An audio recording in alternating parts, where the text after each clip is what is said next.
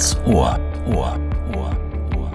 Der Podcast des Blinden- und Sehbehindertenvereins Hamburg e.V.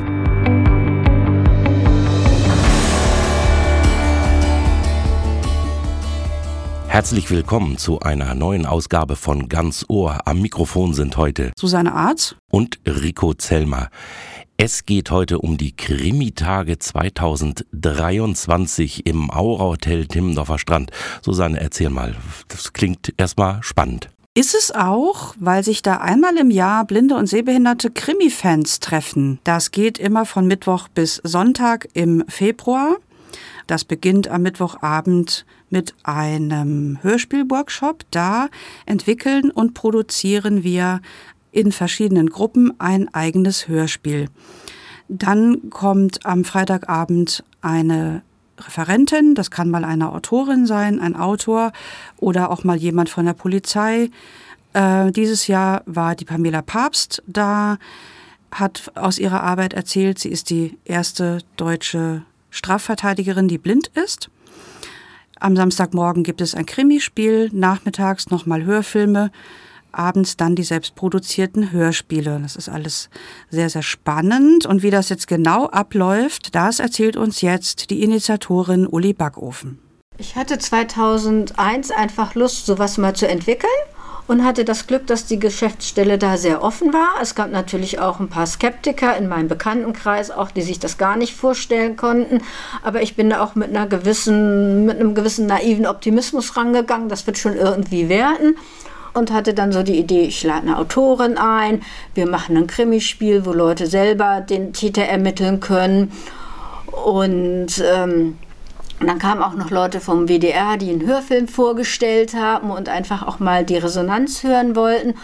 Und dann hatten wir ein rundes Programm und das hat dann den Leuten erfreulicherweise Spaß gemacht. Und am Ende stand fest, weil das so nett war, probieren wir das noch ein zweites Mal aus. Und dann gab es eine weiterführende Idee. Erzähl mal. Ja, dann tauchte die Idee auf, dass man das Ganze auf fünf Tage ausdehnt. Und zwar so, dass Leute am Freitag noch dazukommen können. Und das war natürlich schon eine kleine Herausforderung. Wie macht man einen Punkt, dass die Leute, die dazukommen, sich nicht als Fremdkörper fühlen, sondern ihr eigenes Programm kriegen, das Ganze aber trotzdem eine Einheit bleibt. Und dann habe ich hin und her überlegt und dann fiel mir ein, dass ich mit ein paar blinden Freunden ja zwei, drei Jahre zuvor mal so einen ganz improvisierten privaten Hörspielworkshop gemacht habe und wir haben damals das Hörspiel Taxi zum Bau gemacht. Uli, ja, Max, ja, alles klar? Los, jetzt spielen, weg. Hier, hin. Max, komm mit. Max, Max, hinter dir. Komm, komm, komm, Max, weiter. Schneller, schneller. Ja! Und ich dachte, das könnte gut gefallen, weil wir im zweiten Jahr die äh, Regula Fenske hatte und die hatte nachmittags einen kleinen Schreibworkshop gemacht. Und ich habe gemerkt, den Leuten macht es Spaß, sich selbst Geschichten auszudenken. Und dann dachte ich, das könnte vielleicht der Schlüssel sein, eine größere Veranstaltung zu machen, dass man erst einen Hörspielworkshop macht und während das zusammengeschnitten wird, dann halt das übliche Programm weiterführt. Und ich habe dann Carsten Albrecht angerufen, der von Anfang an auch dabei war und auch von Anfang an Lust hatte mitzugestalten. Habe ihm das vorgeschlagen und er sagte spontan, ja klar, gute Idee, ich bin dabei. Und dann haben wir den ersten Hörspielworkshop gemacht. Also der Hörspielworkshop funktioniert folgendermaßen. Nach einer kurzen Vorstellungsrunde, die wir hier mit allen Leuten noch zusammen machen, damit man einfach weiß, mit wem man hier ist, teilen wir euch in Gruppen auf. Wir haben die Gruppen wie jedes Jahr so zusammengestellt, dass in jeder Gruppe Männlein und Weiblein sind, erfahrene Serientäter, die wissen, wie so ein Hörspiel aufgebaut wird und auch die äh, Ersttäter, damit die so ein bisschen reinwachsen kann. Und jede Gruppe besteht aus 10 bis 11 Mitspielern, einem Techniker, das sind Robby, Tobi und Christian. Und äh, zu jedem Team gehört noch eine Person, die so ein bisschen... Äh, die Moderation übernimmt, die mittippt, die dafür sorgt, dass der rote Faden nicht verloren geht. Wie geht das vor sich? Es gibt wie viele Vorgaben? Also es ist so, dass äh, früher war es Carsten Albrecht, jetzt macht es Robby, eine kleine Vorgabe gibt, die aber noch ganz, ganz viel Raum für äh, eigene Fantasien, für eigene Überlegungen macht. Man kann sich dran halten, man muss sich aber nicht sklavisch dran halten. Ich lese jetzt die Vorgabe vor. Wie die Polizei heute mitteilte, wurde in der vergangenen Nacht ein Familienmitglied des Traditionsbrauhauses XY tot aufgefunden. Das Brauhaus XY befindet sich in einer turbulenten Phase. Es wird zunehmend schwerer, sich gegen die Großbrauereien zu behaupten, die die Stadt unter sich aufteilen. Stammgäste von Kneipen, die sich gegen die Diktatur der Großbrauereien wehren und nach wie vor das Bier des Hauses XY anbieten, berichten von Schutzgelderpressung und Vandalismus. Andererseits berichten Gastwirte aus dem Milieu, dass das Haus XY sie ebenfalls unter Druck gesetzt habe, um den Verkauf von Konkurrenzbieren einzudämmen. Wie bekannt wurde, gibt es einen Familienstreit über die Ausrichtung des Hauses. Während ein Teil der Familie neue Wege beschreiten und in den Craft-Biermarkt einsteigen möchte, beharrt ein anderer Teil auf der Wahrung altbewährter traditioneller Rezepturen. Auch ist bekannt, dass der Markt für Mikrobrauereien und Craft-Bier-Entrepreneure hart umkämpft ist. Es stellt sich also die folgenden Fragen. War der Tod Folge eines Familienstreits? Wollten Braukonzerne eine unbequeme Konkurrenz aus dem Weg räumen? Wollten die jungen Wilden aus dem Craft-Bier-Sektor ihre Marktanteile schützen? Wollten Gastwirte Exklusivverträge mit, Haus, mit dem Haus XY loswerden, um sich den Großbrauereien anzuschließen? Die Ermittlungen laufen. Und das gibt eben auch den Teilnehmern und Teilnehmerinnen die Möglichkeit, sich selbst einzubringen. Das heißt, die müssen nicht einen klugen Text von irgendeinem Drehbuchautor umsetzen. Da gibt es auch keinen äh, allwissenden Regisseur, der sagt, es wird so und so gemacht, sondern alle, egal wo sie herkommen, mit welchem Hintergrund sie sind, können die Geschichte mitgestalten. Und am ersten Abend wird eben, wie gesagt, der Plot entwickelt und auch die Charaktere werden schon mal festgelegt. Und jeder kriegt eine Rolle und kann dann mit dieser Rolle ins Bett gehen und ist dann auch verantwortlich für seine Rolle. Und ähm, darüber entwickelt sich dann eben die Geschichte immer weiter. Wir haben eben, wie gesagt, den Plot, aber der wird dann oft noch ein, zwei, dreimal umgeschmissen oder variiert. Also äh, es muss ja für den Zuhörer klar sein, dass hier ist eine Firmeninhaberin von einer, von einer Traditionsbrauerei, von einer kleinen. Und das, äh, das muss schon irgendwie rüberkommen. Kann man da vielleicht noch eine Sekretärin mit zwischenschalten, dass die Chefin sagt, verbinden Sie mich mit dem Herrn äh, so und so von der das machen die heute nicht Schultereck? Ivanka, was ist deine Aufgabe bei den Workshops? Äh, mir ist jetzt zum wiederholten Male die Aufgabe äh, zugedacht worden, in einer Gruppe ein bisschen Moderation und Regie zu machen. Das heißt, ähm, die Hörspiele, die wir hier produzieren, die kommen ja ganz ohne Drehbuch, äh, ohne Text ablesen und ähnliches aus. Äh, die werden in vielerlei Hinsicht eben interpretiert. Das heißt, wir setzen uns in der Gruppe zusammen und überlegen, welcher Inhalt muss in dieser Szene transportiert werden, äh, was muss für den Hörer klar sein. Und wenn wir das so ein bisschen abgesteckt haben, dann werden die Dialoge so außer la Menge, werden die dann äh, einfach live los improvisiert. Und äh, meine Aufgabe dabei ist, im Prinzip ähm, mitzuhören und mitzuverfolgen, also bei den Szenen dabei zu sein und darauf zu achten, haben wir jetzt alle wichtigen Details drin? Ähm, ist das für den Hörer äh, gut nachvollziehbar, was da vermittelt wird? Haben wir einen Szeneneinstieg und einen Ausstieg, äh, so dass die Geschichte weiterhin logisch bleibt und äh, dass der Hörer mitverfolgen kann, wohin sich die Geschichte entwickelt. Das ist so meine Aufgabe. Außerdem äh, muss ich manchmal auch einfach mal Sachen besorgen, wenn es heißt, oh, wir brauchen gekochtes Ei, wir brauchen Sektgläser äh, oder sonst was, was sich ergibt. Äh, dann muss ich mal laufen und versuchen, das im Haus zu organisieren. Äh, oder muss vielleicht auch mal, wenn es mal eine Unstimmigkeit gibt und jemand sagt, oh, meine Rolle ist doch viel zu kurz, ich brauche noch ein, zwei Szenen mehr, äh, vielleicht mir dann auch Gedanken zu machen, äh, wie man äh, dafür sorgen kann, dass auch alle Leute auf ihre Kosten kommen und alle Spaß haben und zufrieden sind, wenn sie hier am Ende des Workshops rausgehen. Dann gehen wir so von Szene zu Szene. Was muss als nächstes kommen? Dann wird meistens einmal eine Trockenübung gemacht, wo man sagt, wer sagt was. Äh, das entwickeln die Leute selber, die anderen kommentieren das und sagen dann vielleicht, nee, streich mal das ein bisschen stärker raus oder das ein bisschen weniger. Aber alles sehr demokratisch eigentlich. Und dann wird das aufgesprochen. Manchmal klappt es beim ersten Mal, dann freuen sich alle, besonders der Techniker freut sich dann, aber die anderen freuen sich auch. Manchmal müssen wir auch drei, vier, fünf, sechs, sieben Mal machen. Das kann dann auch sehr lustig sein mit den ganzen Versprechern, die reinkommen. Ähm, ich freue mich, dass ich mit Ihnen heute hier mal über unseren wunderschönen Festplatz gehen mhm. kann. Was haben Sie dann so Schönes hier? Ja, hier drüben sehen Sie äh, unser wunderbares Bällebad. Mhm. Ähm, das haben wir vom Kindergarten ausgeliehen.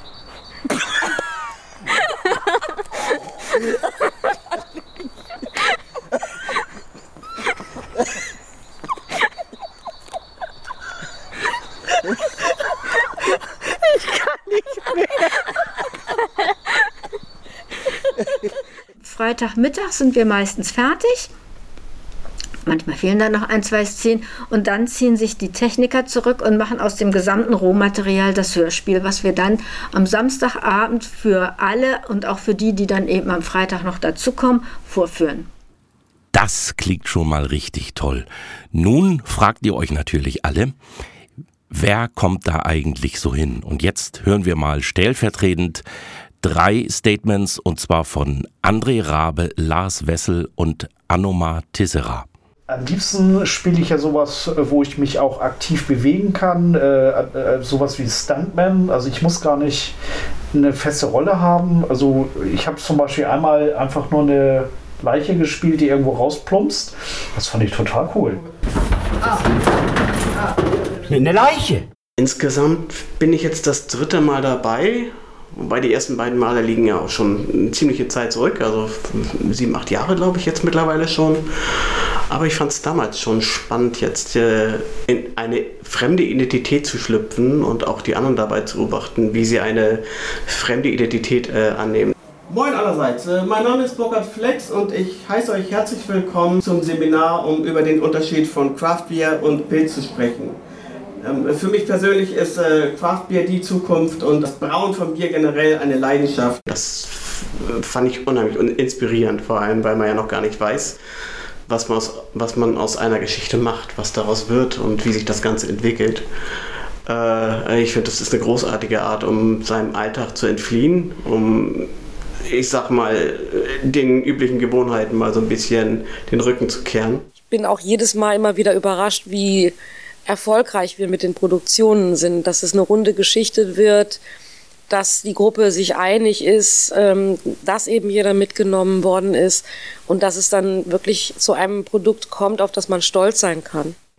Ja, und wenn dann am Freitagmittag die Szenen gespielt sind, dann ziehen sich die Techniker, davon haben wir drei, weil wir ja auch drei Hörspielgruppen haben, zurück und produzieren das Hörspiel. Da werden Szenen geschnitten, da wird Musik ausgesucht und es werden auch Geräusche unterlegt. Das ist richtig viel Arbeit und wie unsere Techniker dazu gekommen sind, das zu machen, wie das abläuft, das erzählen jetzt Christian, Tobi und Robby. Hört einfach mal rein. Ich bin tatsächlich schon seit 2017 dabei. Ähm, was hat mich bewogen? Man sollte wohl eher fragen, wer hat mich bewogen? Ähm, oh man klingelte mein Handy und da war der liebe Robby dran, Robby Sandberg und ähm, der ist ja auch kein Mensch der umständlichen langen Worte. Da hielt damit auch nicht lang hinter Berg. Er sagte, du, wir suchen Techniker, Krimitage in Timmendorf, hast du Bock? So und so läuft das, kannst du ja überlegen, ruf mich nochmal an. so in, in der Kurzfassung. Und ich habe mir dann gedacht, ja, ähm, du kannst schneiden, du machst seit vielen Jahren Radio, ähm, Aufnahmegeräte kriegen wir auch irgendwo noch her. Warum denn eigentlich nicht? Und so bin ich eigentlich zu den Krimitagen gekommen. Und wie waren dann so die ersten Erfahrungen? War das äh, schwierig, weil als Techniker ist man ja auch ein bisschen Regisseur? Es war schwierig, weil äh, ich das auch so ein bisschen unterschätzt habe. A, vom Aufwand, B, von der technischen Seite auch, äh, was, was die Aufnahmegeräte und Möglichkeiten anbelangt. So der Klassiker irgendwie, äh, äh, es rauscht zu sehr, man, irgendwas ist übersteuert, das kannst du auch nicht mehr, oder fällt dir zu spät auf, kannst du auch nicht nochmal neu machen. Ähm, dann auch so, so ganz banale Sachen, über die ich nie vorher nachgedacht habe was für Geräusche, woher nimmst du sie, was für Musik und so weiter und so fort. Wenn wir die Szenen aufnehmen, habe ich im Kopf schon wieder, bin ich schon zwei Schritte weiter. Das heißt, während ihr die Szene einspricht, du warst ja dieses Jahr in meiner Gruppe, äh, läuft bei mir schon der nächste Film ab und ich überlege mir, hm, äh, was brauchst du?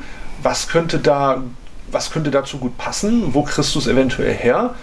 Also ich bin irgendwie eigentlich immer im Kopf äh, schon irgendwie eine Spur weiter, als eigentlich das Stück ist. Ja, also Krimitage sind natürlich immer wieder ein Highlight. Äh, kennengelernt habe ich, äh, hab ich die ja durch äh, Robbie Sandberg und war dann 2011 das erste Mal dabei, als ich dachte, so wie geil ist das denn, was die hier auf die Beine stellen mit den ganzen Geräuschen und den Atmosphären und den Musiken und so. Da braucht man sich ja vor äh, ich sag mal, professionell produzierten Hörspielen nicht verstecken. Und das wollte ich auch. Dann habe ich erstmal als Darsteller mitgemacht, und seit 2014 mache ich die Technik, obwohl ich nie geglaubt habe, dass ich das hinkriegen würde. Ich habe vorher nämlich nicht wirklich viel mit Technik und schon gar nicht mit, mit Programmen zu tun gehabt, die am Computer, ne, die sowas schneiden und so. Aber das hat dann ja doch funktioniert und auch äh, dann äh, doch Anklang gefunden bei allen Beteiligten. Und dann bin ich dabei geblieben und bin das jetzt schon irgendwie das neunte Jahr. Und äh, ja, ich bin jedes Mal begeistert von der, von der Entstehung dieser Hörspiele, wie man sich dann zusammensetzt und eine Geschichte zu Ende schreibt und dann die Rollen erfindet und wie dann alle Rollen sich langsam äh, so integrieren und ihren Platz finden und dann die Aufnahmen. Erstmal nur reine Textaufnahmen mit vielleicht dem einen oder anderen Geräusch. Und ja, wenn man sich dann erstmal hinsetzt zum Schneiden, ich bin ja oft sehr skeptisch, aber wenn ich dann erstmal beim Schneiden sitze, dann ja, dann ist das die Offenbarung. Ich bin dann völlig weg, völlig in meiner Welt. Da kann um mich rum passieren, was will. Äh, ich schneide dann nur noch und bearbeite und freue mich mit jeder Szene, die fertig ist und neu dazukommt. Und ja, also da ist man dann schon von Freitag Mittag, Nachmittag bis äh, Samstagabend eigentlich so gut wie gar nicht ansprechbar. Und dann ist es fertig und dann bin ich meistens am Ende doch ganz begeistert, wie gut das geworden ist und wie gut alle mitgespielt haben und wie gut mir die Technik gelungen ist. Und ja, dann falle ich meist erstmal in so ein Loch, weil ich dann das Baby fertig habe und dann denke ich immer, jetzt kann eigentlich nichts mehr kommen. Bis nächstes Jahr. Das war für mich wie von einer Welle mitgerissen zu werden, auf der ich dann surfe. Also das, diese Aufgabe hat mich wahnsinnig beflügelt und begeistert. Also äh, mir zu überlegen für eine Aufnahme, ähm, für eine Szene, wie stelle ich die Leute auf im Stereobild, um, um Räumlichkeit abzubilden oder Bewegung, von wo muss jemand kommen, der dazukommt. Äh, welche Akustik nutze ich? Also in einem Hörspiel gibt es ja unterschiedliche Schauplätze und ähm, dann kann man sich halt überlegen, in welchen Raum gehe ich, um das möglichst authentisch abzubilden. Also einmal das, das, das eher so technische und dann aber auch das Regie führen. Also jetzt nicht wie ein Filmregisseur, der ja mehr oder weniger diktatorisch äh, den Leuten sagt, was sie zu tun haben, ähm, sondern eher, indem ich versuche, die Leute dazu anzuspornen, noch mehr aus sich herauszukommen oder mehr anzubieten, performancemäßig, indem ich zum Beispiel sage, ähm, stell dir mal vor, dir würde das passieren, dann würde doch deine Stimme ganz anders klingen, die würde vielleicht höher klingen oder ängstlicher oder so, ähm, ja, oder indem ich sage, äh, denk mal an eine Situation, in der du dich wirklich richtig geärgert hast und versuche das hervorzurufen. Das klappt nicht immer. Also manchmal, es gibt auch Leute, die können das halt nicht. Äh, dann muss man das akzeptieren. Aber es gibt eben Leute, wo das funktioniert und dann ist es halt eine Riesenfreude, das mitzuerleben, dass man die halt dazu bewegen konnte, noch ein bisschen mehr abzuliefern. Und ähm, äh, all das, also dieses, diese Aufgabe insgesamt, die äh, hat mich unglaublich begeistert. Ich muss dazu sagen, ich war, hatte schon als Kind den Wunsch, Schauspieler oder Hörspielregisseur zu werden. Aber wenn man als Blinder mit mittlerer Reife in die Berufsberatung kommt, dann wird einem der Zahn ziemlich schnell gezogen. Aber ich habe dann plötzlich gemerkt, auf die Weise kann ich ja meinen Traumberuf sozusagen auf Hobbyebene ausführen. Und das habe ich dann ja auch weiterhin so gemacht. Ja, du hast jetzt erzählt, da ist die Regie, da sind die Aufnahmemöglichkeiten und Techniken. Hinterher, wenn das alles im Kasten ist, müssen die Hörspiele geschnitten werden.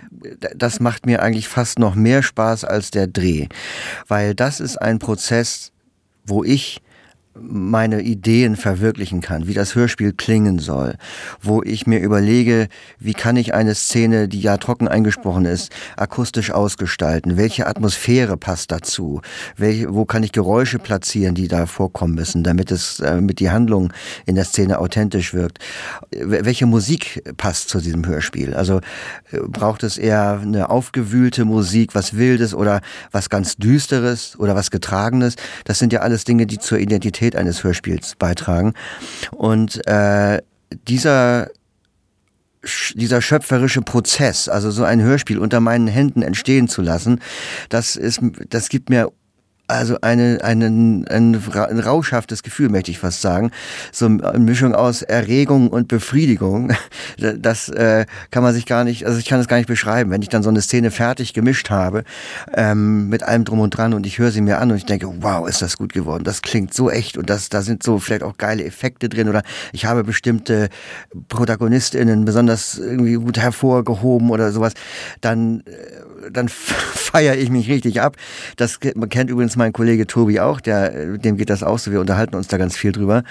Und ähm, dann hört man sich diese Szene ein paar Mal an und freut sich ein Ast. Und dann muss man aber schon die nächste Szene in Angriff nehmen. Und äh, auf die Weise habe ich schon Nächte durchgearbeitet. Und ich war auch kein Mal müde, weil es ist so, wie gesagt, es ist wie so ein Rausch oder wie diese Welle, die ich eingangs erwähnte, auf der man dann surft. Man macht diese Szenen, man freut sich darüber ähm, und Endorphine werden freigesetzt und äh, dann hat man wieder die nötige Energie für die nächste Szene, für die dann wieder viel Konzentration nötig ist. Und es ist dann immer so, ein, so eine Fahrt, so eine Berg- und Talfahrt zwischen höchster Konzentration und ausgelassener Freude. Also, und das ist für mich also so ein Highlight des Jahres, weil das für mich auch unglaublich, äh, ja, ein, ein wahnsinnig schönes Erlebnis immer ist. Da hört man sie, die Begeisterung aller drei Techniker. Wir haben ja ganz am Anfang schon das Aura Hotel Timmendorfer Strand erwähnt.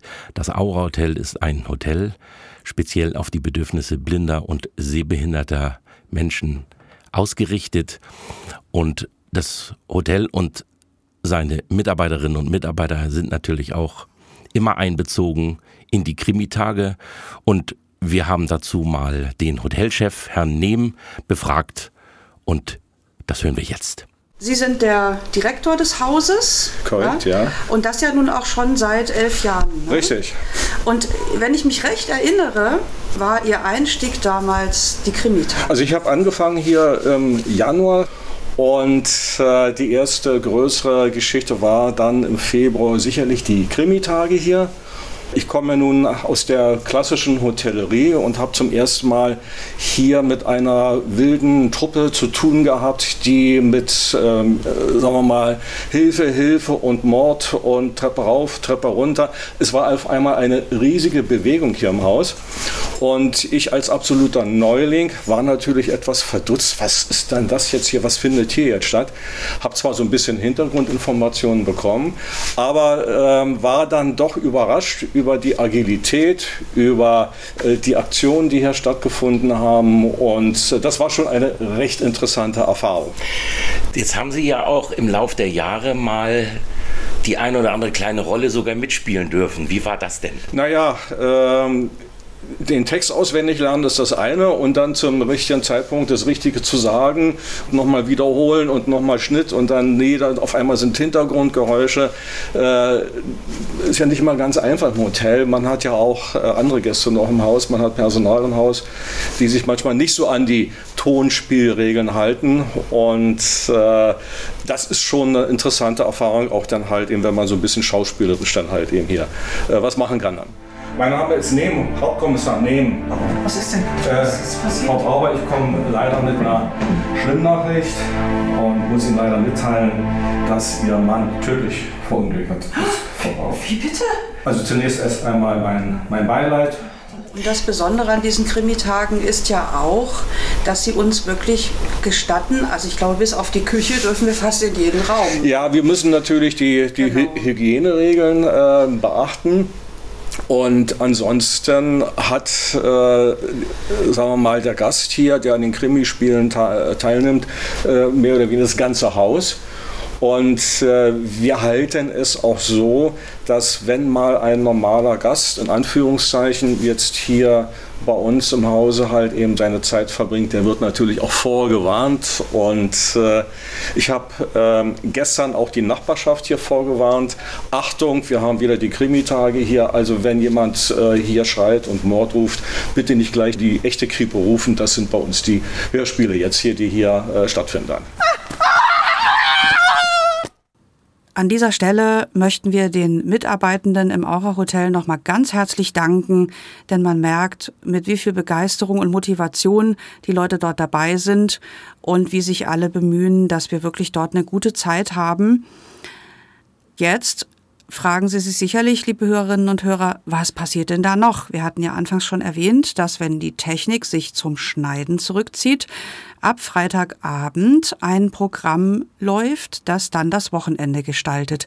Rico, erzähl doch mal, was haben wir am Freitagabend gemacht? Am Freitagabend war Pamela Papst zu Gast, die erste und einzige blinde Strafverteidigerin aus Berlin und Pamela Papst hat auch Pate gestanden für eine ARD-Krimiserie, die heißt Die Heiland, wir sind Anwalt und sie hat über ihr beruflichen, über ihren beruflichen Werdegang, über ihr Leben sehr ausführlich erzählt und wir hören ihr mal zu. Ähm, ich kenne auch Leute, die nach Beendigung des Mandats immer noch nicht gestaltet haben, dass ich eigentlich blind bin. Die haben es dann erst gemerkt, als sie mir ein Buch schenken wollten als Dankeschön und auf der Internetseite dann gelesen haben, dass ich blind bin. Das kommt auch vor. Ich arbeite in der Kanzlei halt mit einem Computer, der über einen Screenreader ähm, verfügt und über eine Breitzeile. Und ähm, ich habe insgesamt vier Personen im Büro, die sich eben als Arbeitsplatzassistenz ähm, das aufteilen. Also ich habe 48 Stunden Assistenz in der Woche und arbeite ungefähr so 55 Stunden pro Woche, kann man so sagen, um das halt alles irgendwie zu stemmen, was da so zu tun ist. Und ähm, ja, lass mir halt viel vorlesen. Teilweise scannen meine Mitarbeiter Sachen dann auch ein. Aber es ist zum Beispiel jetzt für mich persönlich jetzt keine Option, Gerichtsakten einzuscannen. Da mache ich es dann lieber so, ähm, dass mein Freund, der auch Rechtsanwalt ist, dass der dann eben die Akten in, in Schwarzschrift halt querliest und mit mir dann darüber spricht und wir dann einen Aktenauszug anfertigen. Früher bin ich halt immer mit einer Arbeitsplatzassistenz auch in die Gerichtsverhandlung gegangen. Heute ist es so, dass ich teilweise auch alleine in die Gerichtsverhandlung gehe, wenn ich den Mandanten kenne und wenn der aus der Haft kommt, dann wird er halt im Gerichtssaal in so einen kleinen Verschlag, ich sage immer so einen Kälbchenverschlag, reingesetzt und da weiß ich auch dann, wo der ist. Dann muss ich ihn auch nicht suchen auf dem Flur. Dann liefen mir die Wachtmeister den quasi frei Haus.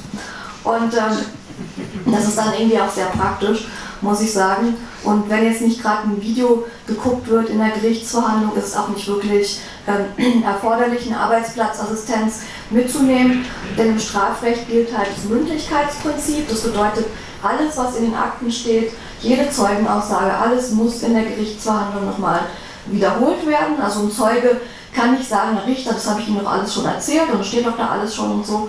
Und das ist natürlich für jemanden, der nicht gut sieht, ähm, ja, perfekt eigentlich. Und außerdem hat in der Gerichtsverhandlung auch jeder seinen festen Platz, also daran, wo jemand sitzt im Gerichtssaal, kann man dann auch erkennen, ähm, welche rechtliche Position er hat, ob er Staatsanwalt ist, ob er Richter ist, ob er Sachverständiger ist, Protokollführer, Angeklagter, Mitverteidiger, Nebenklägervertreter, Zeuge. Die haben also alle ihren festen Platz. Und ähm, dann weiß man eben auch, wenn derjenige spricht, ähm, wer das dann ist. Und das finde ich halt auch sehr, sehr praktisch. Am Samstagvormittag gibt es dann das Krimispiel. Und was da gemacht wird, ist unterschiedlich. Manchmal gibt es ein Quiz, manchmal gibt es einen Fall zu lösen. Und Uli Backofen erzählt, was es in diesem Jahr gab.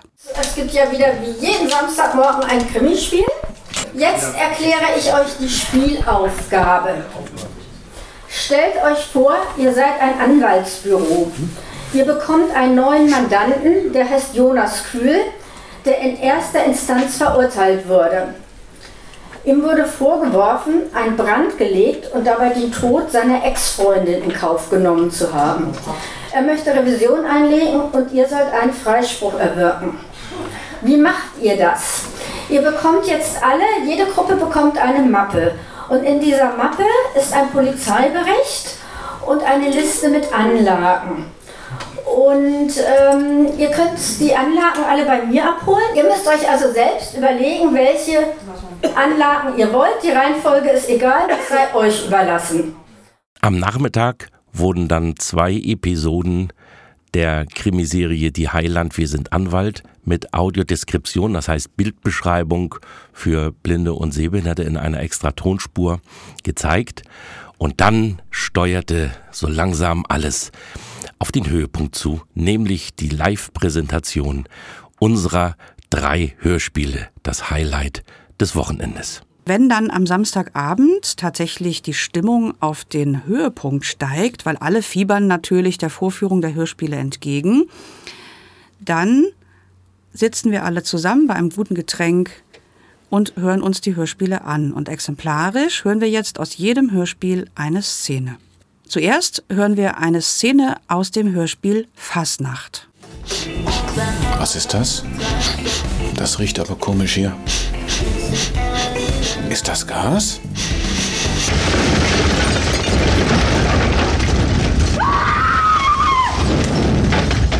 Tom! Tom! Nein, was ist? Was ist denn da passiert? Tom! Sag doch was! Tom! Scheiße! Mein geliebter Bruder! Und unser Baby, was wir uns aufgebaut haben. Alles hinüber. Und nun hören wir eine Szene aus dem Hörspiel Hopfen und Malz verloren. Oh, was ist mit mir los? Oh, mein Kopf. Oh, wo bin ich hier? Oh, was ist passiert? Oh, es ist alles voller Blut. Bob!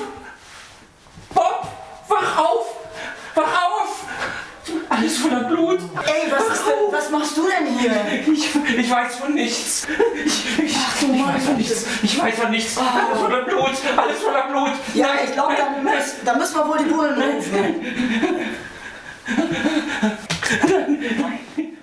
Und als letztes hören wir noch eine Szene aus dem Hörspiel Sturmbräu.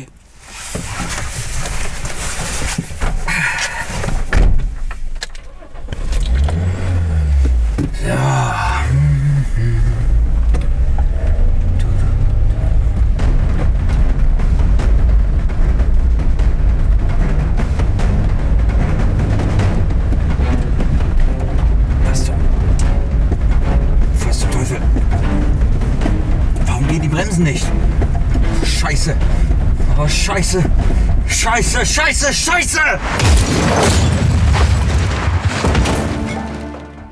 Und nach dem Hören werden die Hörspiele natürlich frenetisch gefeiert.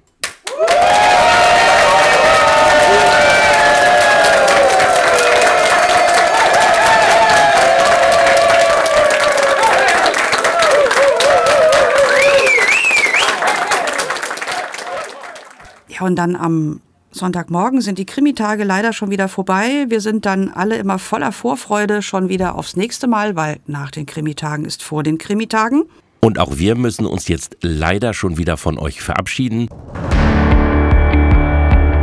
Wenn Ihnen und euch die Episode gefallen hat, dann freuen wir uns über eine positive Bewertung. Und natürlich darf der Podcast auch in sozialen Netzwerken geteilt werden. Damit endet diese Episode. Am Mikrofon verabschieden sich Susanne Arz und Rico Zellmer.